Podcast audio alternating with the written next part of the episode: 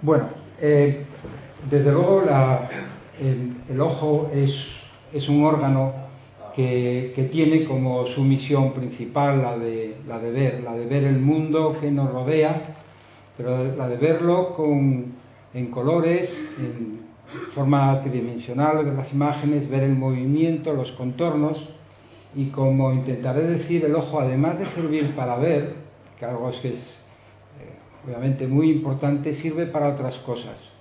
Eh, eso estará en algunas diapositivas más adelante. Pero quiero destacar que este, este órgano, el órgano visual, el ojo, es una estructura que la evolución ha eh, seleccionado como una estructura casi perfecta. Y se puede hacer siempre un símil entre el ojo, el ojo humano y una cámara de fotografía, porque en nuestro ojo tenemos estructuras transparentes o lentes en la parte anterior del ojo, como la córnea o el cristalino, que hace de, lente para concentrar las, eh, las imágenes en el fondo del ojo, en donde estaría una lámina muy fina de una estructura eh, que es compleja, que es la retina. Y eso sería similar a lo que eh, sería la lente o, la cámara de una cámara fotográfica con su película fotográfica. Pero el ojo es más que una cámara fotográfica, sería una cámara de vídeo porque también vemos el movimiento. Así que podría hacerse muchas similitudes, pero es muchísimo más complejo. Esa estructura que está en el fondo del ojo, que es la retina, en realidad tiene dos capas una que llamamos la neuroretina, la retina con los fotorreceptores y otras células que componen esa capa tan fina y tan delicada y tan compleja, y llamamos neuroretina porque son neuronas. Lo que componen esa estructura son neuronas muy sofisticadas, muy especializadas, como son los fotorreceptores. La capa de los fotorreceptores, que en principio serían de dos tipos, conos y bastones los bastones para responder a eh, intensidades lumínicas bajas, sobre todo para ver la visión nocturna, y los conos, tres tipos de conos tenemos como nosotros que somos animales tricrómicos, que responden a varias longitudes de onda, diferentes longitudes de onda. Pues esas células, esas células fotorreceptoras, son las que captan la energía lumínica y la energía lumínica la transforman en energía eléctrica, como si fuera una unidad fotovoltaica, una, un panel de estos solares que captan la luz y la transforman en, en energía eléctrica, eso hacen nuestros fotorreceptores. Captan los fotones y hacen un cambio en un movimiento de iones en la membrana de, de estas neuronas especializadas que se llaman fotorreceptores, conos y y transforman esa energía fotónica en energía eléctrica que la transmiten a otras neuronas, que son neuronas bipolares, llegan al final a unas neuronas que son las neuronas ganglionares que mandan información al cerebro, a la corteza visual o a los centros visuales para realizar esa imagen. Pero esta estructura que es compleja, y voy a insistir un poquito más adelante en ella, eh, tiene en el fondo del ojo y detrás de la retina una capa de células que se llama el epitelio pigmentario. Epitelio pigmentario de la retina, que como su nombre nos indica, que tiene pigmento y que tiene una función como para evitar o para ayudar a la agudeza visual, para que no haya rebote de los fotones, sino que los captaría. Ese epitelio pigmentario ya sería diferente, no sería de la misma categoría que la retina y por lo tanto no se llama neuroretina. Así que tenemos una estructura muy sofisticada que es la, retina, que es, son neuronas, pero encima es que además son neuronas del sistema nervioso central. Fíjese, con todos los problemas que existen neurológicos, problemas que existen con el sistema nervioso, el sistema nervioso central en el cerebro esos problemas son mucho más difíciles de solucionar. Y la retina, que es parte del cerebro, parte del sistema nervioso central, pues es un representante de lo difícil que es arreglar esa estructura. pero tenemos una ventaja que podemos acceder fácilmente, porque está en una situación bastante fácil de acceder por los, uh, si fuera uh, um, una, un, análisis eh, quirúrgico o un intento de solucionar quirúrgico o incluso en los animales de experimentación lo que sería la experimentación, porque es muy accesible, más difícil que sería la parte de pues entre la neuroretina y el epitelio pigmentario existe una relación que es una relación de intercambio de, de, moléculas. Cuando hay un desprendimiento de retina, cuando se separa el epitelio pigmentario de la neuroretina, se produce, se puede producir un, problema de, de, desde luego de visión y puede uh, acarrear una degeneración de los fotorreceptores. Intentaré hablar de esa relación entre el epitelio pigmentario y los fotorreceptores y entre los fotorreceptores y el epitelio pigmentario. Esa necesaria relación muy estrecha. Bueno, no es para, para asustar, sino para ver que eh, la retina en realidad es una cantidad bastante grande de células fotorreceptoras. 6 millones de cones, 120 millones de bastones, serían millones de píxeles si hablamos en, la terminología ahora de, de, la electrónica, que eso lo llevan a las células ganglionares para enviar esa información a los centros de análisis del cerebro. Y esos 126 millones de células fotorreceptoras acaban en un millón de, de células ganglionares. La pérdida de, conos, la pérdida de bastones o la pérdida de células ganglionares, evidentemente tiene una consecuencia de la pérdida de visión. Bueno, pues lo que es el análisis, la respuesta, el análisis visual o la respuesta a los fotones, siempre se hace con un mecanismo bioquímico que es el mismo en todos los organismos, en el humano como en el ratón o incluso en otros vertebrados. Consiste en fotopigmentos, que se llaman opsinas, la rodopsina o la opsina de conos, que responden a longitudes de onda de diferente eh, longitud de onda, los distintos colores. Bueno, pues ese, ese fotorreceptor, esas proteínas fotorreceptoras, las oxinas, pues tienen asociado eh, un derivado de la vitamina A, que es un retinaldehído. Y cuando, que es realmente el que capta un fotón, y se transforma y tiene un cambio de 11 cis retinaldehído a todo retinaldehído y con esto lo que hace es mandar una señal al interior del fotorreceptor que lo que hace esa, esa señal sería eh, abrir o cerrar canales iónicos y por lo tanto un cambio de potencial. ¿Qué es lo que está haciendo eso? Captando energía fotónica y convirtiéndola en energía eléctrica, que se conecta con las siguientes. Bueno, pues los fotopigmentos, las opsinas, están concentradas en una parte muy especializada del fotorreceptor.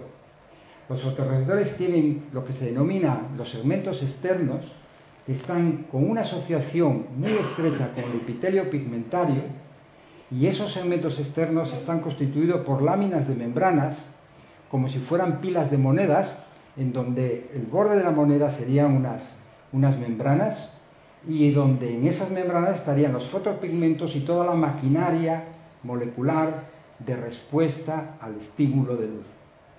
Pues en esa membrana, está indicado en un esquema en la diapositiva, se encuentran las oxinas o se encuentran una enzima que se llama la fosfodiesterasa y que es la encargada de modificar, en este caso, una molécula del GMP cíclico que abre determinados canales iónicos. Cuando hay una mutación, un error en alguna de estas moléculas, pues los fotorreceptores no responden bien y acaban degenerando, muriéndose por un proceso generalmente que se denomina apoptosis o suicidio. No funciona bien y acaban degenerando y entrando en muerte celular. Pues en ese esquema también está representado no solamente las moléculas funcionales de respuesta al estímulo de luz, sino hay unas moléculas ahí, dibujadas o esquematizadas, que son estructurales, que sirven para mantener esa estructura del segmento externo de los fotorreceptores, esas láminas, correctamente. Y esas son las, ah, las periferinas, la proteína periferina asociada con otras, con, con otras moléculas que son moléculas estructurales fundamentales para que el fotorreceptor tenga la estructura correcta y, funcione bien. Bueno, en realidad, y eso lo digo porque también hay mutaciones que afectan en determinadas patologías, ese segmento externo de los fotorreceptores, esa estructura tan especializada de membranas, es un cilio y tiene una base ciliar, es un cilio transformado, muy especializado. Bueno, el mecanismo que quisiera también resaltar es el de la relación estrecha entre los fotorreceptores y el epitelio pigmentario. Fíjense, a esos fotorreceptores tienen que recibir todas las señales o todas las señales que puedan venir desde, desde la sangre o desde los capilares sanguíneos que están en la coroides, que están aún por detrás del epitelio pigmentario. El epitelio pigmentario aparte de los depósitos de pigmento que tienen, con esa función de, eliminar em, eh, fotones que, que, no reboten, etc., pues lo que hacen es fagocitar los extremos de los fotorreceptores. Ese segmento externo tan estructurado en láminas, en pilas de láminas, está creciendo continuamente. Y de una manera cíclica el trozo extremo de esos fotorreceptores es fagocitado por el epitelio pigmentario. De tal manera que en realidad se está renovando continuamente. Los fotorreceptores que nacemos con estos fotorreceptores tienen esa estructura relativamente joven, si todo va bien, porque está continuamente renovándose las estructuras del segmento externo, las membranas del segmento externo. Así que es muy importante esa función del epitelio pigmentario de fagocitar los extremos y de que vaya creciendo el fotorreceptor desde esa estructura básica que es ciliar. Y por lo tanto, crecimiento y estructurar bien, en donde la periferina tiene una función importantísima y cuando hay un fallo en la periferina, esa estructura no se conserva. Ah, bueno, pues por último, para decir, aunque desde luego hay muchas más relaciones entre estos dos tipos de células, el epitelio pigmentario y las células fotorreceptoras, es que participan en el ciclo visual. Lo que se llama el ciclo visual es que desde ah, la vitamina A o un derivado de la vitamina A se transporta como un retinaldehído hasta los fotorreceptores a través del epitelio pigmentario para que se asocie con el pigmento y pueda responder a la luz. Bueno, pues ese retinaldehído, ese derivado de la vitamina A, se transforma, cambia cuando se excita por los, eh, por los fotones y vuelve otra vez mediante unos transportadores al epitelio pigmentario. Y en el epitelio pigmentario, mediante unas enzimas, se vuelve a reciclar. Así que hay la asociación del derivado de la vitamina A con el pigmento de reciclaje y el nuevo que viene desde la alimentación, desde la vitamina A, desde, desde los vasos sanguíneos. A eso se llama el ciclo visual. Pues cuando falla alguna de las enzimas, por ejemplo el RPE65 es una de las patologías en donde esa enzima del ciclo visual corresponde o está ubicado en el epitelio pigmentario y no hay renovación o reciclaje en ese derivado de la vitamina A. Por lo tanto, esta es una estructura extraordinariamente eh, sofisticada y compleja y muy importante insistir en esta relación entre las células fotorreceptoras y el, epitelio pigmentario. Bueno, pues los, los animales de laboratorio, porque aquí fundamentalmente voy a hablar de con los que yo trabajo, con los que yo he estado trabajando, los modelos animales son fundamentales primero para entender cómo funciona la retina, también desde luego muestras eh, humanas pero de donantes, de fallecidos donantes, que dan la retina se puede estudiar. Pero los animales de laboratorio son unos aliados increíbles y que debemos apreciar porque ahí podemos estudiar primero el funcionamiento normal, toda esta complejidad, todas estas moléculas que participan en, en, el mantenimiento, en la supervivencia, en el reciclaje, en la relación entre los fotorreceptores y el epitelio pigmentario, todo esto se empezó a conocer, obviamente, con los animales de laboratorio. Obviamente luego se valida, siempre que se puede, en, humanos. Pero aquí importa, además de que yo les cuente eh, cómo funciona la retina o qué tipos de células tiene, la relación con la patología, que ocurre cuando hay una distrofia retiniana. Una distrofia retiniana hereditaria significa que hay un gen mutado, que hay una alteración en uno de los genes que son los responsables de alguna de estas proteínas que están en esas membranas de los fotorreceptores o algunas de esas proteínas que son enzimas del reciclaje del derivado de la vitamina A. Así que, en el caso de las patologías, los estudios también en los modelos de ratones nos ayudan muchísimo y a veces van por delante de lo que se entiende, de lo que se sabe en, la retina humana. ¿Cuál es el principal punto a día de hoy? Es conocer el gen mutado. Conociendo el gen mutado se sabe la pieza que está estropeada. Y por lo tanto, ese conocimiento podría llegar, y se está haciendo ya, con lo que se llama la terapia génica.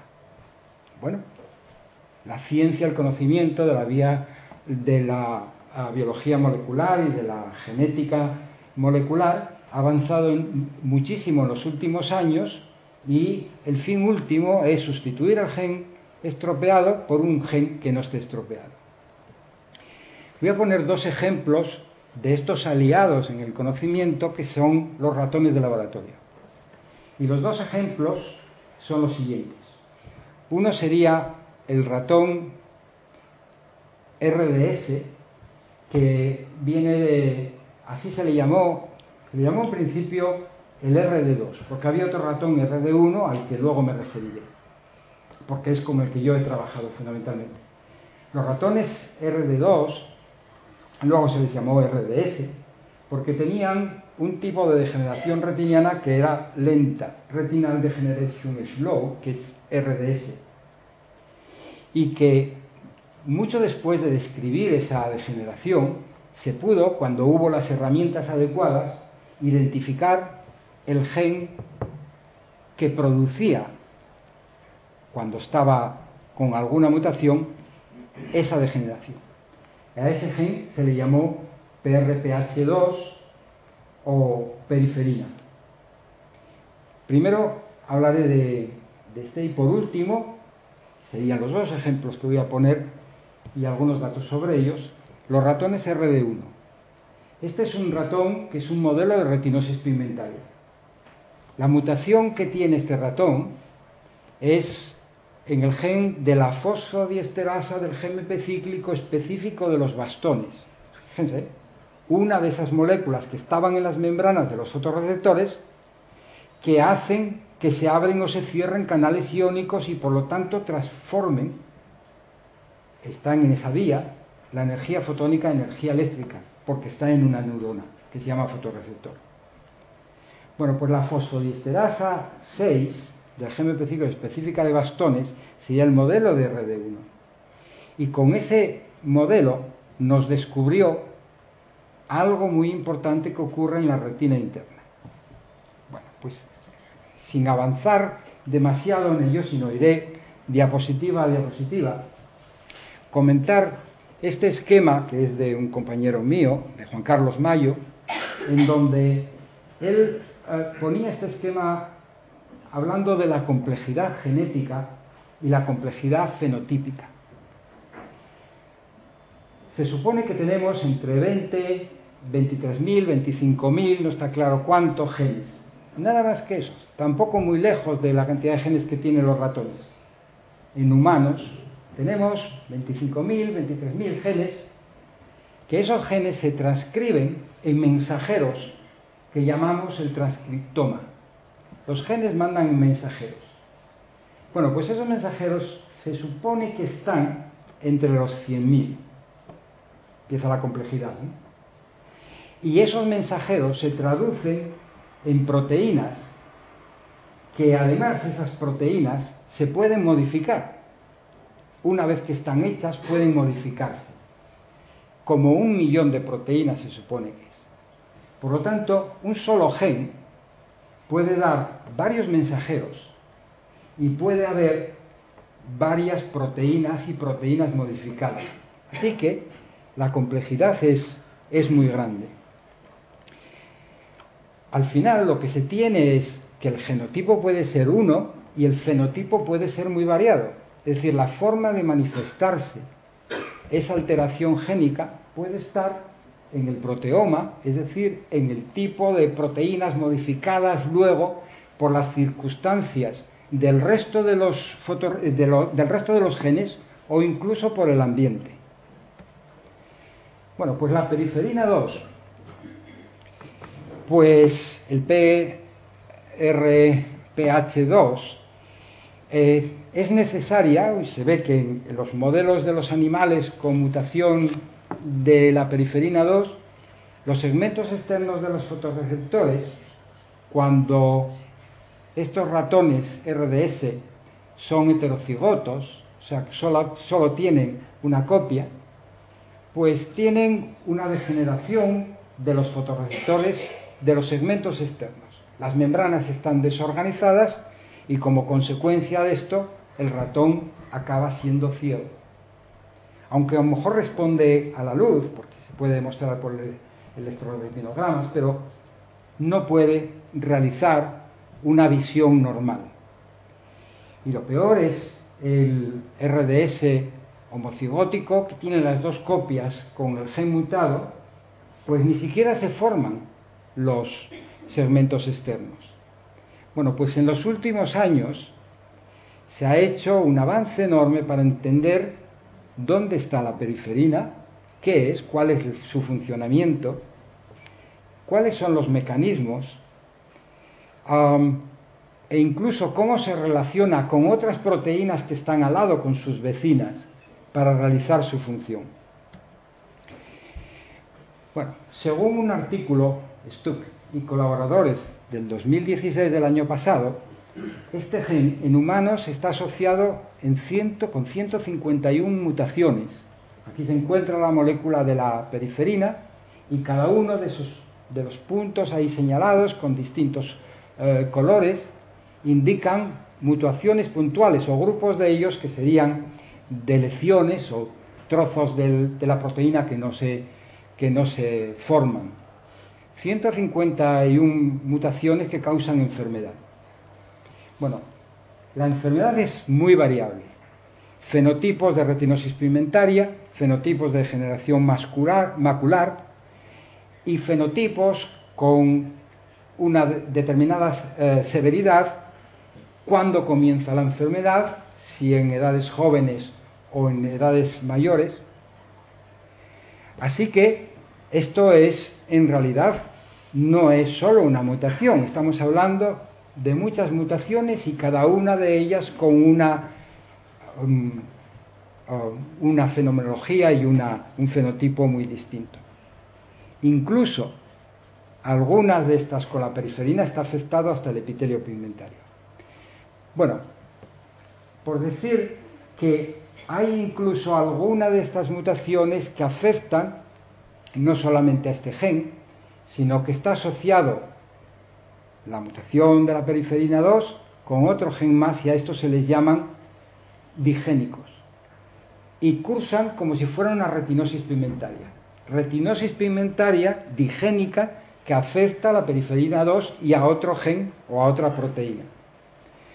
Bueno, existen distrofia de conos, distrofias de retinales dominantes de adultos, una variedad de polimorfismos que no voy a entrar en ellos.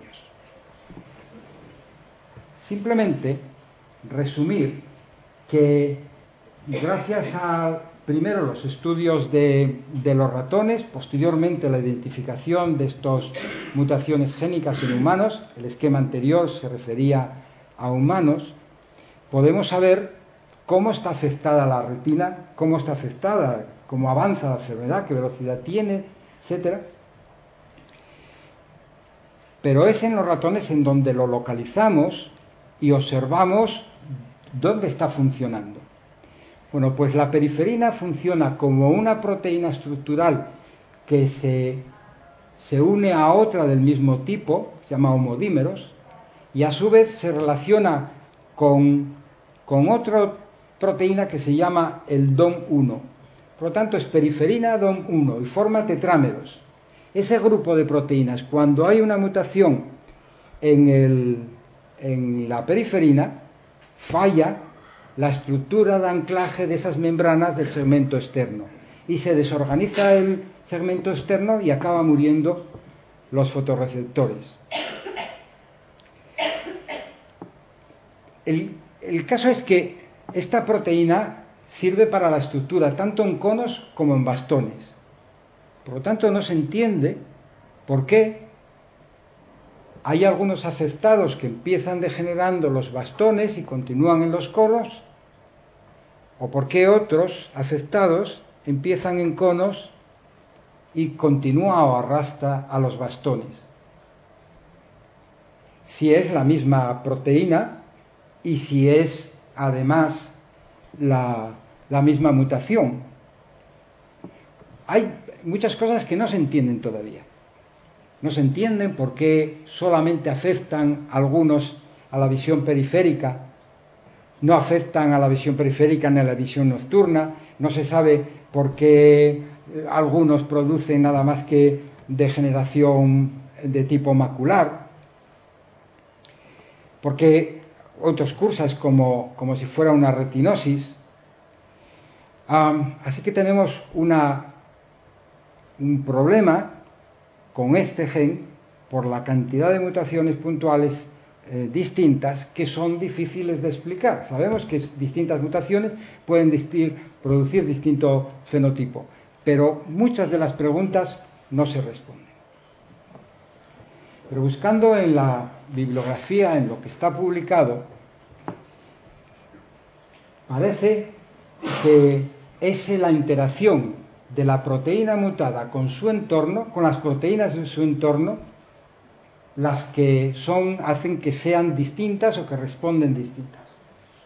Este es otro artículo del año pasado de Bouyen y colaboradores del 2016, publicado en Human Molecular Genetics, en donde demuestra, evidentemente en los animales modelos, que la periferina está asociada con las opsinas, con el fotopigmento, al menos en ese borde en donde se forma la estructura de anclaje. Se demuestra que además la opsina de conos, distintas opsinas de conos, uh, la opsina de conos que responden a longitud de ondas cortas como el azul o opsina de conos que responden a una longitud de onda mayor para el color del verde. En el caso de los ratones, que solamente son, tienen dos tipos de conos, pues la asociación de la periferina y el ROM1 con la opsina es distinta en los dos tipos de conos y distintas con los bastones. Por lo tanto, se piensa que es esta relación la que hace que curse de forma distinta. Así que em, se sabe algunas cosas, se avanza algunas cosas, yo creo que se ha avanzado muchísimo y por lo tanto ahora podríamos decir cómo que pasa con la solución, cómo se solucionaría alguien que tenga una mutación. Una vez que se conoce el mecanismo, se puede pensar y se puede tratar de buscar la solución sin conocer la maquinaria es imposible encontrar la solución. Desde la terapia génica a otros abordajes que serían la de las moléculas que están asociadas con la periferina. Pero en la última parte de, mi charla les comentaré un poco en una diapositiva también qué es lo que se está haciendo recientemente sobre esto. El segundo modelo, el primer modelo que es de una proteína estructural, la periferina, que no tiene, no es funcional, sino es estructural, es para el anclaje de esas membranas. Y ya sabemos, desde una ignorancia enorme, ahora sabemos mucho y lo complejo que es. El segundo modelo, el de los ratones RD1, que es un modelo de retinosis pigmentaria y que es en el modelo de ratón en el que yo estuve trabajando para poder describir el proceso de degeneración. En la imagen encontramos una retina normal, en la retina degenerada falta en toda la parte de los, de los fotorreceptores o quedan restos de fotorreceptores con una apariencia de, de degenerados. La pregunta que nos hacíamos cuando veíamos la muerte de los fotorreceptores en los ratones RD1 es si el gen mutado afecta a una proteína de bastones, ¿por qué se mueren los conos? ¿Mm? Bueno, si se murieran solo los, los bastones, con los conos tendría que quedar una visión bastante importante. Es decir, los conos no están afectados. Bueno, pues el doctor eh, Sahel, en la Universidad de París, buscando cuál es la causa de que los bastones se mueran cuando les falten, perdón, los conos se mueran cuando les faltan los bastones, descubrió un factor que segregan los bastones que se le llama factor de supervivencia de cones, de conos, dependiendo de bastones. Bueno, pues esto me, me hace eh, reflexionar sobre el carácter social que tienen las células, todas las células, los fotorreceptores también. La relación de las células con sus vecinas es importantísimo. Hay señales de mantenimiento, de supervivencia, de incitación a la diferenciación o de incitación a la producción de un tumor. La relación entre las células, las células son elementos vivos elementos sociales. Intenté explicar un poco la relación que tienen los fotorreceptores con el epitelio pigmentario, continuamente creciendo, continuamente fagocitándose, intercambiando señales. Bueno, pues entre los fotorreceptores también, entre los conos y los bastones, hay señales de supervivencia. Simplemente indicar que este modelo de la retina RD1 es un modelo de retinosis pigmentaria y describimos ya hace muchos años el patrón de degeneración de este, de este modelo. Al contrario de otra retinosis pigmentaria, que es la muerte de los fotorreceptores en la retina periférica y que quedan los fotorreceptores en la retina central y por lo tanto la visión en túnel, en este caso, estos ratones de esta cepa que teníamos nosotros, la muerte, indicábamos a los 60 días, a los 100 días, al año, veíamos cómo desaparecían los conos y cómo desaparecían los bastones, con un patrón de muerte central y acababa habiendo uh, fotorreceptores en la visión periférica. Y una muerte de los bastones más rápido que la muerte de conos, lógico porque la mutación estaba en los bastones, pero al final acaban muriéndose los, los conos también. La muerte de bastón es más rápido. Bueno, pues la sorpresa, por comentarles cómo investigando, muchas veces se encuentra algo sorprendente que no se puede explicar y hay que buscarle, es una paradoja y hay que buscarle explicación. En estos ratones, que al final eran ciegos, y pensábamos que no respondían a los estímulos de luz, cuando le hicimos un análisis de darle un estímulo de luz y ver si respondían las células ganglionares, veíamos que había menos células ganglionares según avanzaba la degeneración, pero continúan respondiendo a la luz.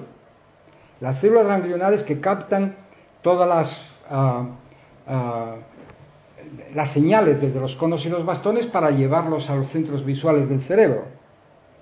¿Cómo es posible que mantengan la respuesta a estímulo de la luz en células ganglionares en, en, ah, en estos ratones ciegos?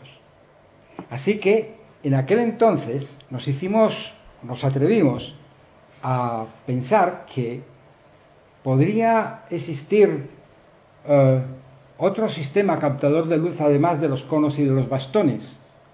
Cuando esto lo planteábamos en, una audiencia con, eh, digamos, estudiosos del sistema visual o, o, con clínicos que solamente habían oído hablar, y nosotros también, evidentemente, de que solo existían conos y bastones como fotorreceptores en la retina. Desde la época de Cajal, que está descrita más de 150 años, pensando, así que, qué barbaridad, ¿cómo va a haber un fotorreceptor distinto a cono y bastón? Eso es ir en contra de lo que está establecido.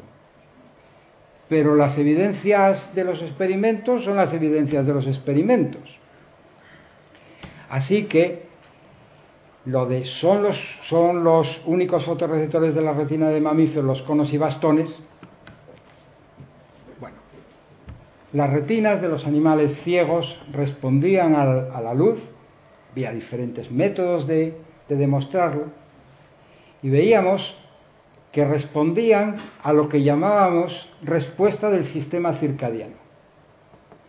El sistema visual sirve para ver, para ver el mundo en colores, en movimiento, los contornos, y se analiza en una parte, en determinadas zonas del cerebro, fundamentalmente la corteza visual. Pero desde la retina, y esto ya se sabía, a través del nervio óptico van prolongaciones, axones de esas neuronas que se llaman neuronas ganglionares al reloj biológico que se encuentra en la base del cerebro. Y el reloj biológico, núcleo supraquiasmático, es el que controla los ritmos, no solamente en los humanos, sino en todos los animales, en todos los vertebrados, los ritmos de sueño, vigilia, los ritmos de actividad, reposo, y desde ahí manda información a otros sitios para controlar lo que se llama el sistema circadiano, los distintos ritmos que tenemos de la noche en el día el ajuste de determinadas secreciones de hormonas, etc. Hay una conexión entre el ojo y el núcleo supraquiasmático. Y desde el núcleo supraquiasmático, la información de luz que se coge desde la retina va al núcleo supraquiasmático y desde ahí va a una glándula que se llama la glándula pineal, que produce una hormona que se llama la melatonina y que es la hormona de la noche. Solo se produce por la noche cuando le llega la luz a la glándula pineal a través de este sistema del ojo, del núcleo supraquiasmático, etcétera, un circuito largo, se inhibe la secreción de melatonina. Y la melatonina es muy importante, es la hormona de la noche, es muy importante también incluso en humanos. Bueno, pues se le da un estímulo de luz a un animal de estos que son ciegos y se suprime la secreción de melatonina. O sea que responden las células ganglionares, responde la glándula pineal a la luz, luego esa retina tendrá todos los fotorreceptores degenerados que quieras, pero sigue respondiendo a estímulos de luz. Incluso los ritmos de actividad reposo. Bueno, pues este, este modelo de ratón nos sirvió para demostrar para demostrar, no completamente, de que el sistema circadiano y el sistema visual parece que van por dos sitios distintos. Fue un poquito más, un poquito más tarde, con unos ratones transgénicos que se llaman Rodles Conles, que ahí sí se les quitó el gen de, los fotopigmentos de conos y bastones y seguían respondiendo, y esto lo, lo publiqué junto con unos compañeros de la Universidad de Oxford, eh, demostrando que la glándula pineal respondían estos ratones transgénicos, entonces sí que nos creyó la comunidad científica internacional, ratones que no tienen ni conos ni bastones. Pero no sabíamos dónde estaba el tercer fotorreceptor. Ignacio Provencio, en la Universidad de Virginia, identificó un nuevo pigmento, una nueva opsina, que le llamó melanopsina. Y esa melanopsina de ratón es idéntica a su estructura molecular o muy parecida a las opsinas de conos y bastones. Y se encuentra en células ganglionares en una subpoblación muy pequeña. En humanos, el 0,4% de ese millón de células ganglionares expresan melanopsina, expresan fotopigmento, responden a la luz, responden a la luz. Responden a la luz, además, esto también es del grupo de, Oxford, en donde veían en ratones, mediante determinados estímulos o registros eh, con electrodos, las células ganglionares que expresan el tercer tipo de pigmento, que es la melanopsina, son muy diferentes, unas son diferentes a otras en cuanto a cómo responden. Bueno, quiero decir que volvemos a tener complejidad aquí. No solamente estas células ganglionares fotorreceptoras, tercer fotorreceptor, manda información al núcleo supraquiasmático para ajustar los ritmos biológicos, sino que, como veremos, distintos tipos de células fotorreceptoras ganglionares de la retina interna van a mandar información a distintas partes del cerebro. Y las retinas tienen conexiones de las células de los conos y bastones fotorreceptores clásicos con las células ganglionares. Las células ganglionares se van por sí solas para enviar información porque son intrínsecamente fotorreceptoras, pero reciben información de los conos y bastones son como un refuerzo, como una ayuda y tal vez con cosas más complejas que aún no entendemos del todo. En cualquier caso, tal vez aquí hay que hacer la reflexión que no solamente en los ratones, sino en humanos, que haya problemas con los conos y bastones, la retina interna sigue respondiendo a estímulos de luz y hay que conservarla por muchas razones. Por muchas razones. Pero esa retina interna o los restos de la retina hay que conservarla y entre otros porque ese ojo, esa retina con problemas en los conos y bastones sigue siendo útil a la información lumínica aunque no sea para información visual. La cosa se complica porque hasta cinco tipos distintos están descritos hoy día de células melanopsínicas.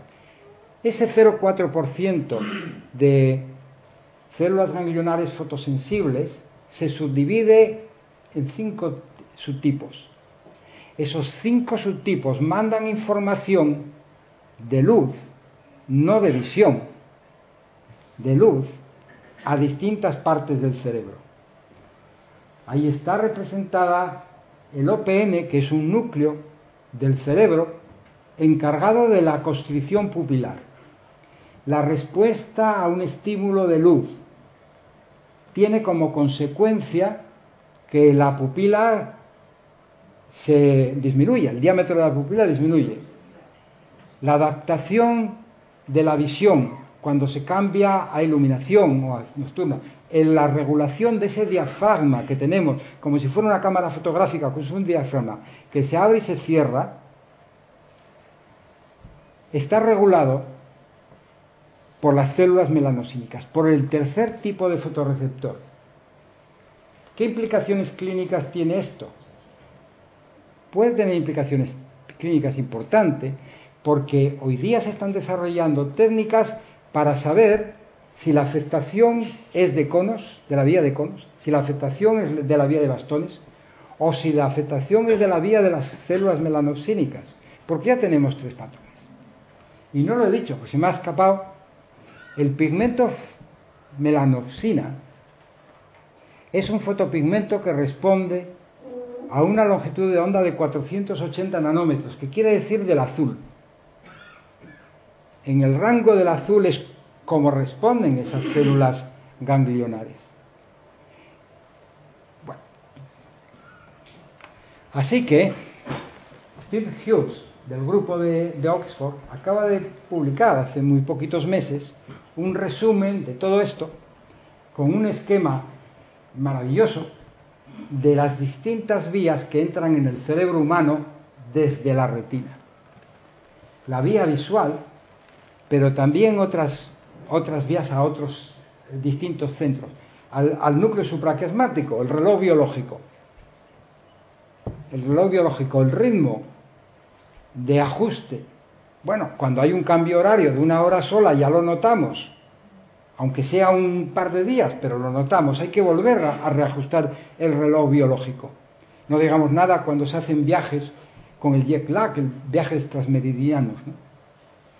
Bueno, pues eh, en esta diapositiva, abajo, indica las células melanocínicas junto con las células ganglionares no melanocínicas constituyen toda la entrada de luz de información lumínica al cerebro unas para la visión normal y las otras para la respuesta de la pupila a la luz, tanto para la constricción como para la dilatación, e incluso en algunos centros que son centros clásicamente del cerebro que están implicados en el análisis visual, como el núcleo geniculado lateral.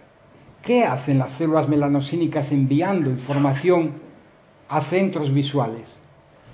Habíamos pensado que eran dos vías, unas para ver y otra para el sistema, eh, para el sistema circadiano del ajuste. Bueno, claro, cuando tenemos estos animales y tenemos modelos en donde podemos quitarles el gen de la melanoxina, podemos hacer knockout, quitar el gen de la melanoxina, vamos a ver qué ocurre. O podemos eliminar esas neuronas y podemos ir entendiendo el sistema. O en los modelos animales con degeneración, queremos saber qué ocurre con las células melanocínicas en los animales.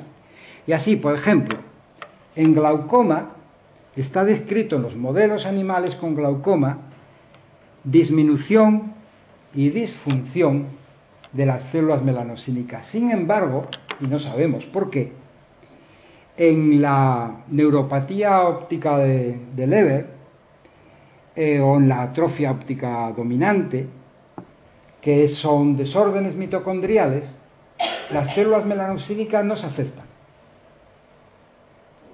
Hay gente intentando, grupos de investigación intentando saber por qué, cuál es la diferencia, por qué, qué la presencia de la melanocina protege uh, del daño de esas uh, distrofias en retinas con esas enfermedades. Pero quiero decir otra, el último punto de este esquema que pone ahí migraña. Algunos de los axones de las células ganglionales fotorreceptoras de la retina interna lo envía a una zona del cerebro en donde se analiza el dolor por migraña. Por lo tanto, estamos descubriendo relaciones eh, que no ni sospechábamos. ¿no?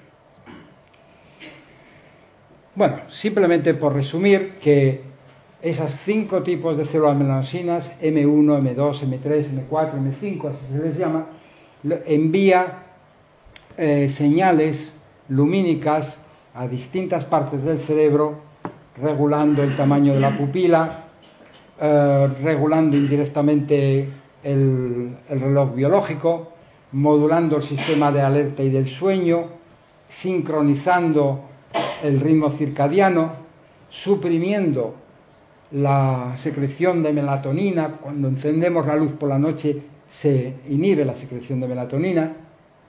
Pero como también hay ahí unos tipos que se dirigen al colículo superior, y el colículo superior es una parte del cerebro que está implicada en el respuesta al brillo, a la intensidad, a la discriminación de brillos. No se sabe por qué algunos afectados con problemas de retinosis o con otros problemas de retinopatías, tienen ah, molestia con los brillos o tienen una disconformidad con determinadas. puede que las células melanosínicas tengan responsabilidad, están respondiendo de una manera anormal, posiblemente por problemas de la degeneración de los conos o de los bastones. Y a determinadas áreas en donde están implicadas con lo que se llama la fotofobia y otros, por no extenderme más, con lo que nos está indicando que la, el ojo no sirve solo para ver, sino que sirve para otras muchas cosas, para regular esa visión desde luego, e incluso para una respuesta en el estado de ánimo. Saben que se ha demostrado que personas que tienen una depresión estacional cíclica, cuando llega determinada parte del año, entran en un problema de, de depresión, tienen mutación en el gen de la melanopsina. Hay una relación entre estas personas y la y el nuevo fotopigmento. Fotoreceptores para formar imágenes, fotoreceptores para enviar información al núcleo supraquiasmático y tal vez fotoreceptores en las células ganglionares que ayudan también a la fotorecepción visual. Dos ejemplos más y termino. Un experimento que se ha hecho con un ratón que era, bueno, con varios ratones. El ratón normal, si se le pone en una piscina de agua y se le pone una plataforma o un sitio en donde hay una luz para que vaya, para salir del agua, se pone a nadar y enseguida responde, sabe por dónde tiene que salir de, de ese, de esa piscina. El normal, el que tiene visión. El que tiene, se puede construir un ratón al que le falta, que se llama triple knockout, es decir, se le ha quitado los genes de bastones, de opsina de bastones, de opsina de conos y de melanopsina. Pruebas como esta se demuestra que el ratón no lo encuentra o si lo encuentra alguna vez es por el azar. Es más, si se observa la corteza visual y se hacen pruebas para ver si ha respondido a la luz, resulta que el ratón sin ninguna opsina no responde a la luz, el control por supuesto. Bueno, pues el ratón ciego pero que solamente tiene la melanopsina, las células ganglionares fotorreceptoras, tiene un éxito de encontrar la plataforma o la luz por donde tiene que salir de, de esa piscina bastante grande, significativamente grande con respecto, obviamente, al, al triple knockout y cercano al del wild type, al del normal. Y en la corteza visual, hay respuesta a estímulo lumínico. Por lo tanto, hay una visión inconsciente. Primer ejemplo sería ese, de ratones con degeneración retiniana y que parece que tienen una respuesta o es capaz de responder a...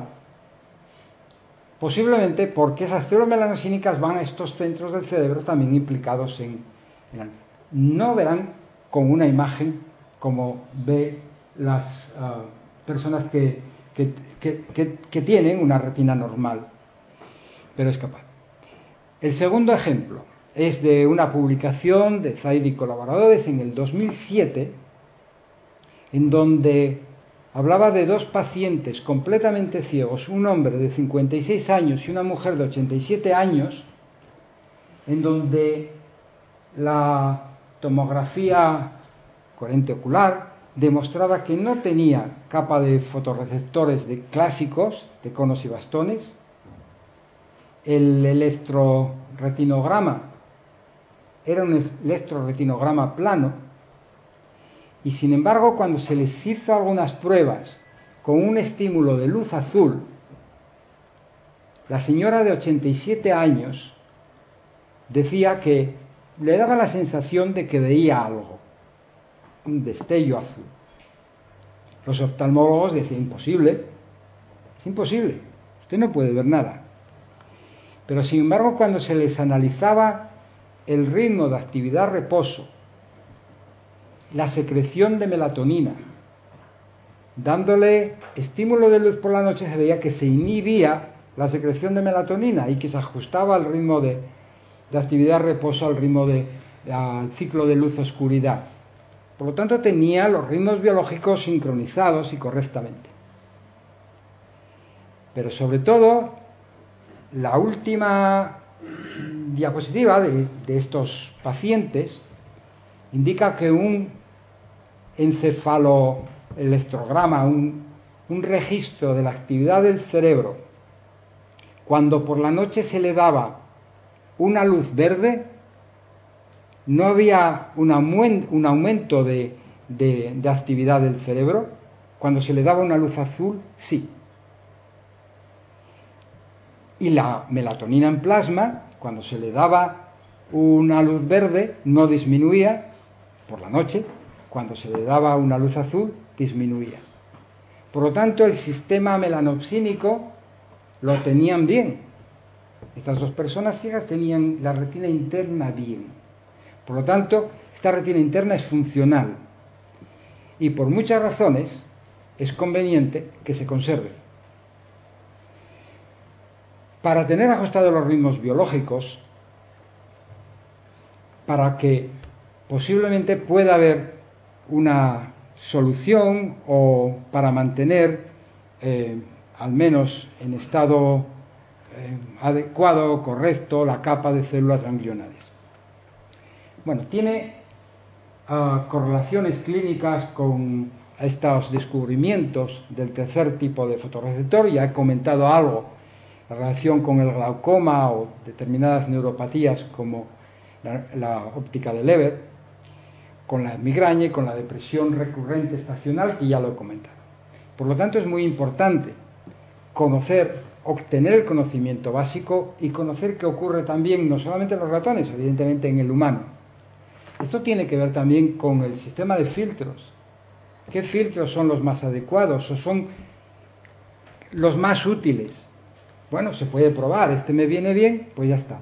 Pero conociendo la base, los datos científicos, se puede elegir mejor o se puede elegir con conocimiento de causa. Termino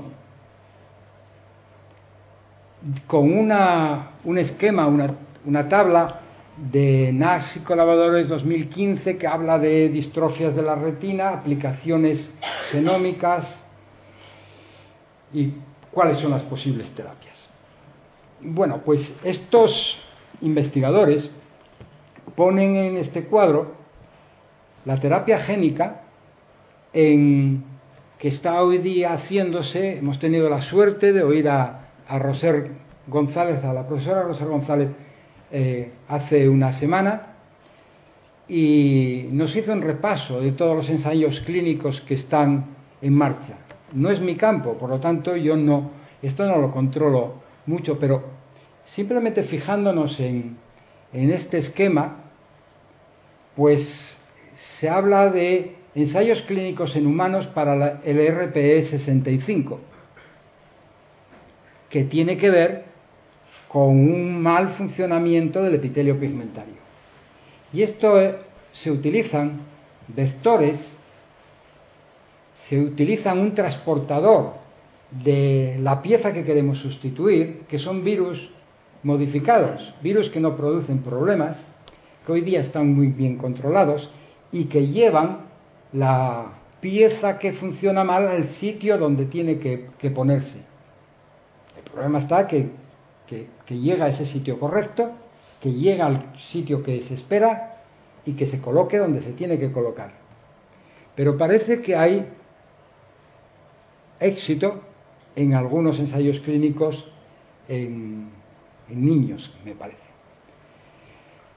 Hay otras, eh, otros modelos en, ratones, in vitro, Pero además de la terapia génica, están otras terapias, sustitución de las células. Es decir, se podrían poner células nuevas fotorreceptoras que sustituyan a las que se han perdido. Bueno, aquí todos los ensayos que se indican en esta tabla son en modelos en ratas, en modelos en ratones, pero no todavía ensayos clínicos. Y por supuesto está lo de los implantes retinianos, es decir, el ojo biónico o esos chips, el ARGU 2, que es una prótesis en donde yo creo que con el avance de la electrónica tiene que mejorarse muchísimo. Ya tiene una cierta aplicación, un cierto funcionamiento, pero está muy lejos de llegar a, tener una visión eh, eh, relativamente correcta. Pues me llamó la atención que en esta, este cuadro de NAS y colaboradores 2015 no citaran un ensayo clínico, perdón, un ensayo de terapia génica en ratones eh, que se publicó en el 2014, precisamente para la PRPH2, para la periferina. Entonces, yo creo que esta publicación del 2014 en ratones será la única que encontré en la literatura, será uh, más frecuente encontrar nuevos intentos hasta que se llegue a tener, eh, desde luego, resultados más adecuados para poder pasar a los ensayos clínicos. Por último, aunque ya llevo tres diapositivas diciendo que por último, pero quiero decir que además de los factores genéticos, hay muchos estudios que indican que el ambiente es muy importante para el desarrollo de la enfermedad. El ambiente, por supuesto, he dicho, las células son elementos vivos sociables que se relacionan con sus vecinas es muy importante, pero también lo que le estamos dando, porque tienen que mantenerse vivas, o el ambiente en donde nos movemos. Y lo digo, por ejemplo, por algunos productos que pueden ser tóxicos, o por ejemplo el tabaco, y lo siento mucho por los que fuman, pero que todos los clínicos dicen que es muy malo. Desde luego, no, no todo es genética en una de las primeras diapositivas hablaba de la modificación transcripcional de las modificaciones de las proteínas, que se llama la epigenética.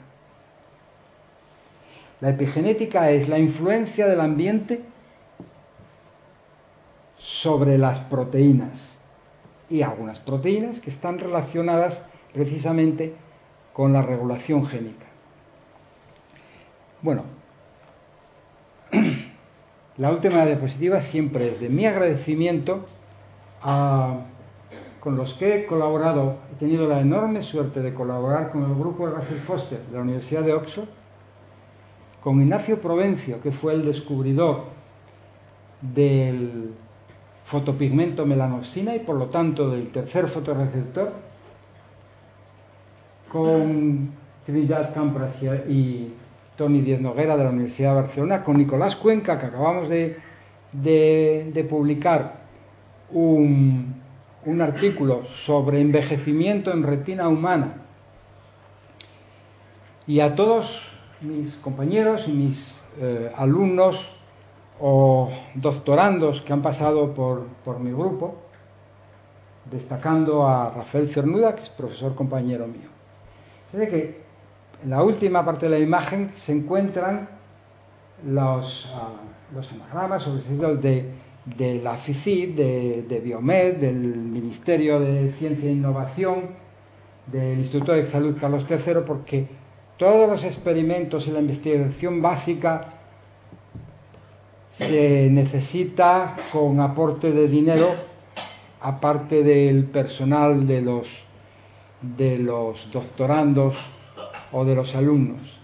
Y está de forma bien clara y nítida Rutina Asturias, con lo que tengo una relación muy estrecha y de agradecimiento siempre.